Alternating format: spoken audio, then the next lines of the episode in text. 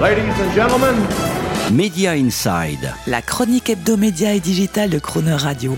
Terence Derieux. Chaque premier mercredi mensuel, Media Inside choisit pour vous les 5 infos médias ou digital un peu hors cadre du moment, à retenir ou à connaître absolument, le tout genre format SMS. Le grand basculement de la télé vers le gaming. Nous y sommes et c'est la conclusion sans appel de l'étude annuelle Connecting the Dots du cabinet GWI, menée auprès d'un échantillon massif de 700 000 individus dans 47 pays, selon laquelle la génération Z, celle des 11-24 ans donc, a désormais majoritairement délaissé la télé au profit du gaming, autant en termes d'intérêt que de consommation. Une Gen Z qui a donc définitivement basculé de la télé vers le gaming.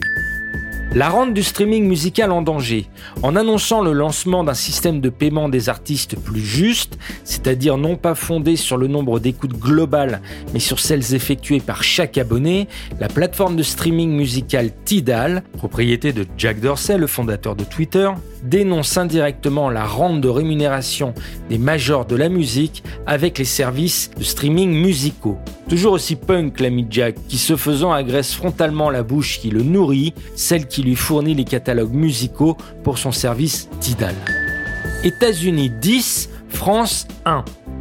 2489, c'est très exactement et selon l'analyse publiée par le cabinet Ampère, le nombre de productions originales développées par Netflix depuis 2015, soit presque 500 par an. Chiffre à comparer, simplement pour se donner une idée, à 60, qui est le nombre de séries, renouvellement de saison et acquisition comprises, annoncées par Canal + pour 2022. Donc presque 10 fois moins que Netflix.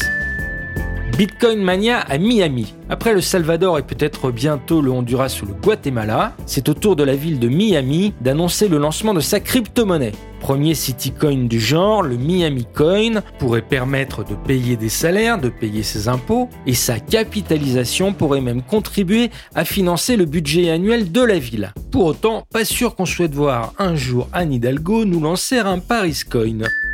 Les salles de cinéma disent oui à Netflix.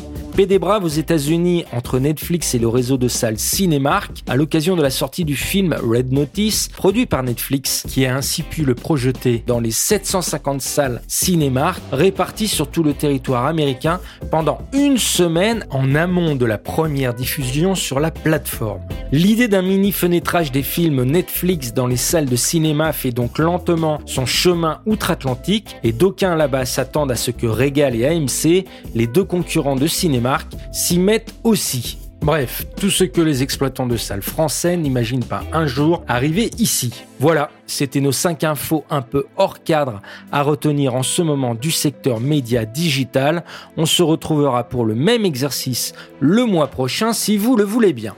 Retrouvez Media Inside chaque mercredi à 7h45 et 19h45 et en podcast sur le chronoradio.fr.